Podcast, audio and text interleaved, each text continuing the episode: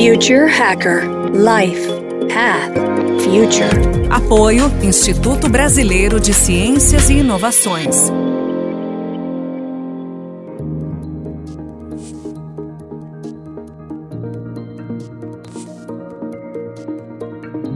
Bem-vindo de volta ao Future Hacker. Temos aqui o terceiro e último bloco com o Sandro Valério. Cada vez mais a gente percebe que nas pautas né, das grandes empresas, né, do, uma coisa que está acontecendo bastante impacto na parte econômica, que são os, os chamados ESG investments, né, na parte de environment, né, social impact e governança. Né. Eu queria saber uma pergunta assim do, do âmbito de startups, assim, quantas essas empresas que estão sendo criadas já estão com essa visão que a gente acredita que essa, isso aqui veio para ficar. Então eu queria te perguntar o quanto que você enxerga hoje que as startups estão com, quando elas criam, quando elas estão inovando, etc. Elas estão colocando isso como um mote dessa parte de impacto, né, de, de totalmente a parte socioambiental, é, friendly e a parte também de governança.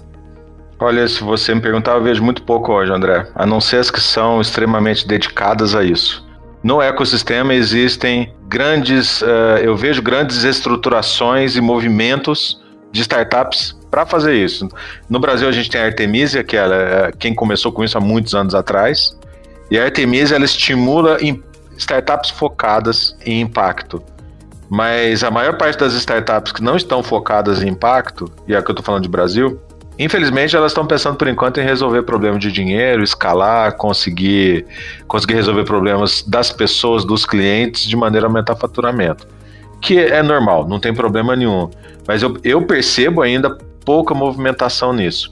Quando a gente vai para ecossistemas mais maduros, isso começa a mudar um pouco. A gente tem algo muito bom que ao mesmo tempo é muito ruim. Nós temos um mercado interno gigantesco, um dos maiores do mundo. Isso faz com que, com que as nossas empresas primeiro ataquem o Brasil e não pensem muito em ser globais. Então elas buscam, buscam resolver problemas voltados à, à necessidade dos consumidores brasileiros. Quando você vai para ecossistemas mais maduros, e aí eu coloco Vale do Silício, Boston, uh, Singapura, Israel, né, Canadá, nesses ecossistemas mais maduros, o empreendedor normalmente ele quer resolver um problema do mundo. Ele é um pouco diferente. E nesse problema do mundo ele carrega o impacto. Então ele quer fazer algo que vai dar impacto de verdade na vida das pessoas. Algumas vezes vai ser algo que vai ser impacto verde, outras vezes vai ser algo que vai dar o dinheiro, mas que vai resolver o problema. Então eles pensam muito, poxa, como que eu posso achar algo que vai resolver fome em 150 países diferentes? Então que tipo de solução que eu posso ter para fazer isso? Que tipo de solução que eu posso ter que vai resolver o problema de malária? e nunca mais eu vou ter malária. Muita startup hoje está pensando em como que eu vou acelerar vacinas. A gente está passando por esse problema hoje. Quer dizer, o Covid mostrou pra gente que eu demoro alguns meses para conseguir validar uma vacina, e mesmo assim, alguns meses é rápido demais. Vacinas e medicina. Tem startup pensando em quebrar essa lógica. Vai ganhar dinheiro? Vai ganhar muito dinheiro. Mas está pensando no social, está pensando no impacto da vida das pessoas. Então eu enxergo assim: no Brasil, o movimento ainda para a startup em si, que não é focada, eu vejo muito pouco. No Brasil, em todos os ecossistemas que não são maduros que eu conheço, tá? Mas vejo um bom movimento chegando, aí encabeçado pela Artemisa no Brasil inteiro. Então esse movimento está chegando, ele é, ele é, bom e a gente tem que patrocinar isso. Nos Estados Unidos e, é, e na Europa e na Ásia, aí eu já vejo um pouco diferente realmente. Isso está no cerne do empreendedor. E por que está no cerne? Não é que o empreendedor de lá é desse jeito é que o investidor de lá é desse jeito. Então o investidor só vai aceitar empreendedor que tem essa visão. Então ele não aceita, né? E quando você vê um, um, fundo como o BlackRock, né, falando que só vai investir agora em empresas que estejam preocupadas, né, com essa parte de impacto, muda também, né? Quando entra no econômico, tudo muda, né? Quem dá essa puxada, no fundo, é o capital de risco, né? Uma que vem das empresas ou vem dos grandes investidores. É, é, isso é uma diferença, né? Isso aqui fica sendo um ponto bom aqui para os nossos capitalistas de risco do Brasil, né? Podia dar, chamar os dois maiores que tem aí, não vou citar os nomes, mas que tal se vocês investissem 50% do recurso de vocês em empresas com impacto? Isso ia mudar a cena brasileira, é, com certeza. Perfeito. E aproveitando, né, o, o Sandro, você né, participou, né, de, participa né, de aceleração né, de, de startups no Brasil, nos Estados Unidos, passou já por mais de 6 mil startups, né? Eu queria te fazer uma pergunta a respeito à, à disrupção, né? Então, assim, falando das startups que estão criando projetos né, disruptivos, né? ela normalmente está sempre, normalmente, né, à frente do seu tempo, né? Ela está sempre ou abreviando, ou tentando encurtar, ou tentando criar um. Quer dizer, como é que você enxerga a viabilidade de uma empresa que está trabalhando com uma inovação disruptiva é, e sendo do ponto de vista o, mentor, né? Quer dizer, como é que você consegue ter uma visão que aquela, aquela inovação pode ir para frente, ela tem sim um potencial ou não? Você, você consegue enxergar isso? Sim e não. Agora eu te dei uma resposta né, boa. Tem um pouco de intuição, tá? E a intuição vem da experiência. Talvez no futuro a gente tenha um robozinho de inteligência artificial plugado no cérebro da Neuralink que tira a intuição e transforma isso numa planilha, né? Hoje em dia, hoje em dia é muito difícil. Então, é, primeiro ponto aqui é, é, falar sobre o que é ruptura, né? Então, ruptura é você criar novos mercados e destruir mercados anteriores. A maior parte das vezes você tem uma tecnologia que viabiliza isso. Então, dá para fazer ruptura com tecnologia existente, dá para fazer ruptura com tecnologia totalmente nova. Então, a gente está vivendo uma época que a gente está buscando é, as tecnologias de informática para fazer ruptura eu diria assim, preparem-se para as tecnologias de saúde.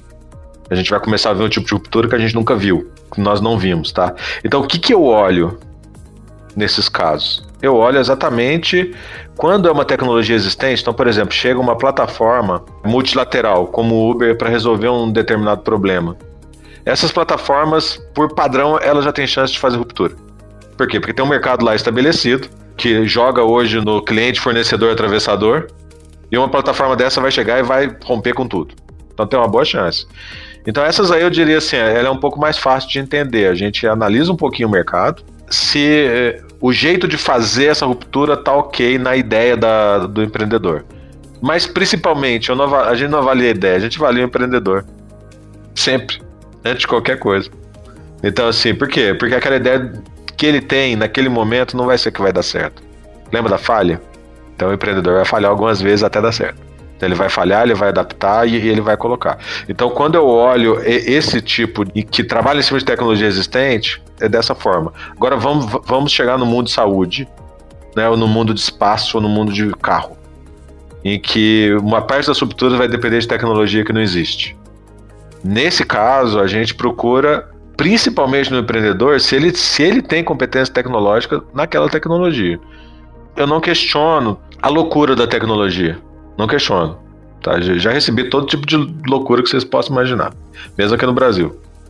Eu não questiono. Eu questiono se o empreendedor vai saber colocar aquela tecnologia para funcionar e se depois o, o, o mercado vai conseguir aceitar aquilo ali.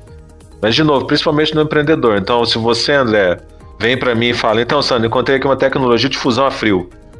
Eu coloco um, uma pitadinha de plutônio aqui no meu copo, eu faço a cidade funcionar. Eu, Sandro, de primeira eu vou pagar para ver, tá? Eu vou pagar para ver, porque eu gosto disso. Mas eu vou querer ver o teu laboratório e eu vou querer saber quantos doutorados que você fez e quantos amigos de doutorados que você tem que estão estudando isso há quanto tempo. Você falar para mim, não, não, isso aqui eu tive ideia aqui, tomando um shopping aqui na esquina. Eu vou falar, então, obrigado, tchau, fui, né? Esse é o ponto. Então tá sempre no empreendedor, sempre a busca no empreendedor. Agora, o que, que eu tenho o, o a dica aqui para quem estiver selecionando o Moonshot, que é o tipo de inovação mais maluca com tecnologia, né? Tem que ser aberto para tudo, gente. Porque a gente não sabe o que a gente não sabe. Então, por mais maluco que seja, eu ouço tudo. 100%. Muito bom, ótimo, cara. Bora, belas dicas aí. Sandro, se você voltasse no tempo, cara, e se você fosse um, um, executivo, né, que tivesse à frente de uma empresa grande aí, né, como você esteve, né, na, na, na Embraer, quais são os desafios que você acredita que você estaria enfrentando, assim, o que você, do, todo o aprendizado que você teve nesses 15 anos e que você pudesse fazer diferente, o que, que você faria? Bom, 15 anos atrás, uh, o que, que eu faria diferente? 15 anos atrás, eu tô voltando para 2005. Olha, 2005 eu tava criando o Flex Start lá na Bosch. Que legal, tava tirando o tanquinho de gasolina dos carros, hein, gente, ó. Isso é interessante. Quem lembra do tanquinho de gasolina? Que ainda tem alguns carros, né?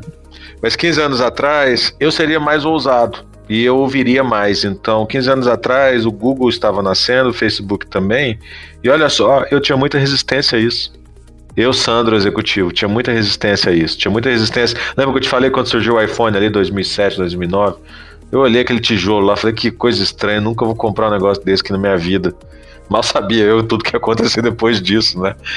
Então, se eu pudesse voltar 15 anos atrás, eu, fi, eu aprenderia a ficar aberto às, ao que existe de novo, porque nesses 15 anos o mundo girou umas cinco vezes, do ponto de vista de inovação e tecnologia. E os sinais já estavam lá. Então, alguém que percebesse, os sinais estavam lá. Eu vou te falar uma conversa que eu tive com um gestor meu em 2008. É, inclusive, infelizmente, ele já é falecido. Né? Então, esse gestor, ele virou para mim e falou assim: Então, Sandro, a gente tem que ousar. Ele era ousado. A gente tem que fazer um monte de coisa. Eu fui na fábrica de carro voador no ano passado, em 2008. Eu faria isso naquela época. Tá? faria isso naquela época. Ele conseguiu numa fábrica de carro voador em 2008. Para ter uma dimensão que é o ponto de ousadia de ouvir realmente o diferente. Naquele momento, realmente era, era o mundo inteiro bem travado. Eu acho que só, eu acho que basicamente isso. Agora, como você trabalha com o futuro, né? Ia ser uma, uma perda de oportunidade se eu não falasse 15 anos para frente. Como é que é o Sandro daqui a 15 anos? Ah, o Sandro? O profissional? Achei que fosse o mundo. Daqui 15 anos, 15 anos eu vou ter 60 anos. Pô, oh, interessante.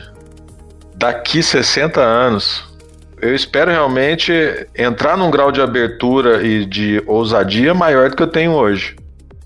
Eu espero que eu já seja empreendedor. Eu não tenho coragem de ser empreendedor ainda, André. Estranho isso, né? Eu sou intraempreendedor, né? Mas eu, eu espero estar muito mais ousado que eu tenho hoje, né? E eu espero entender de tudo do mundo de saúde. Porque daqui a 15 anos eu acho que a gente não, tá, não vai estar tá vivendo a transformação digital. Nós vamos estar tá vivendo a transformação do life science. A transformação digital já, já vai ser coisa do passado. E o blockchain? Blockchain precisa dar um tempo para ele ainda, né? Precisa dar um tempo o blockchain ainda. Até porque existe um paradoxo correndo por aí, né? A computação quântica daqui uns 15 anos também provavelmente já vai estar do tamanho de PC. Provavelmente. Não vai estar tamanho de celular, mas vai estar tamanho de PC. Quando a computação quântica estiver rodando bem, o blockchain deixa de existir. Então, só para a gente falar de futuro, eu acredito no blockchain quântico. Porque um computador quântico quebra qualquer rede blockchain. Agora, você me fala, eu acredito? Acredito, é interessante. É o sistema mais seguro que existe no mundo hoje. É, o sistema mais seguro, ele tem que ser mais eficiente, ele tem que gastar. O blockchain tem um problema hoje que ele gasta muita energia elétrica, então ele não faz parte do nosso ESG aqui. Porque para você validar um blockchain, você tem que passar em vários computadores no mundo inteiro, e você tem que ter vários servidores, né? Então tem alguns problemas que tem que resolver para ele não ter esse problema de consumo de energia elétrica e para uh, ah, viabilizar a validação. Mas são problemas operacionais. Viabilizou o problema operacional, eu realmente vou acreditar nele, tá? Hoje, muito cedo para falar. O blockchain para mim hoje é como o IP da internet em 1960, se é que já existia IP naquela época. Mas é mais ou menos essa comparação para mim pro blockchain. Perfeito, Sandro. Em primeiro lugar, queria agradecer imensamente a sua presença. Nós tivemos uma aula aqui, né? Uma pessoa que estão com projetos tão relevantes aí para o mundo, né? Eu falo, falando aí de projetos extremamente importantes aí para o nosso. E assim, é um orgulho que assim, tem um brasileiro aí, quer dizer, envolvido num projeto como esse. Sandro, deixa suas últimas palavras aqui. Ok, então eu quero agradecer, André, é, essa participação no Future Hacker, poder aqui discutir um pouquinho, falar um pouquinho sobre o que eu penso, né? E, e últimas palavras, eu acho que são dois chamados, eu gosto sempre de fazer os chamados. O primeiro chamado é para o empreendedor brasileiro. Vamos começar a pensar em resolver o problema do mundo problemas reais das pessoas. Não significa que você tem que conquistar o mundo a semana que vem. Você pode começar conquistando seu quintal. Não tem problema, pode começar conquistando a sua rua. Mas o pensamento tem que ser sempre grande. A gente tem que resolver aquilo que vai mudar a nossa história é, no futuro da humanidade. Tá? E esse futuro da humanidade tem a ver com poluição, tem a ver com, com mudança climática, tem a ver com os nossos recursos naturais, tem a ver com os nossos problemas humanos. Então, como que a gente pode realmente resolver isso e fazer dinheiro? Então, não tem ou, é e. É e fazer dinheiro. E o segundo chamado fica então para os nossos capitalistas de risco do Brasil, para começar a ter essa aposta também, assim como o exemplo que você deu, André, do BlackRock. É, então, prazer bater um papo aqui com vocês. Me convidar, eu estou sempre aqui. Quem quiser bater um papo meio maluco, me chama que eu ouço, né? Tá bom? Perfeito, Sandro. Obrigado. Pessoal, muito obrigado pela audiência, por prestigiar o Future Hacker. E vamos lá, vamos para a próxima. Até mais. Future Hacker Life Path Future. Apoio Instituto Brasileiro de Ciências e Inovações.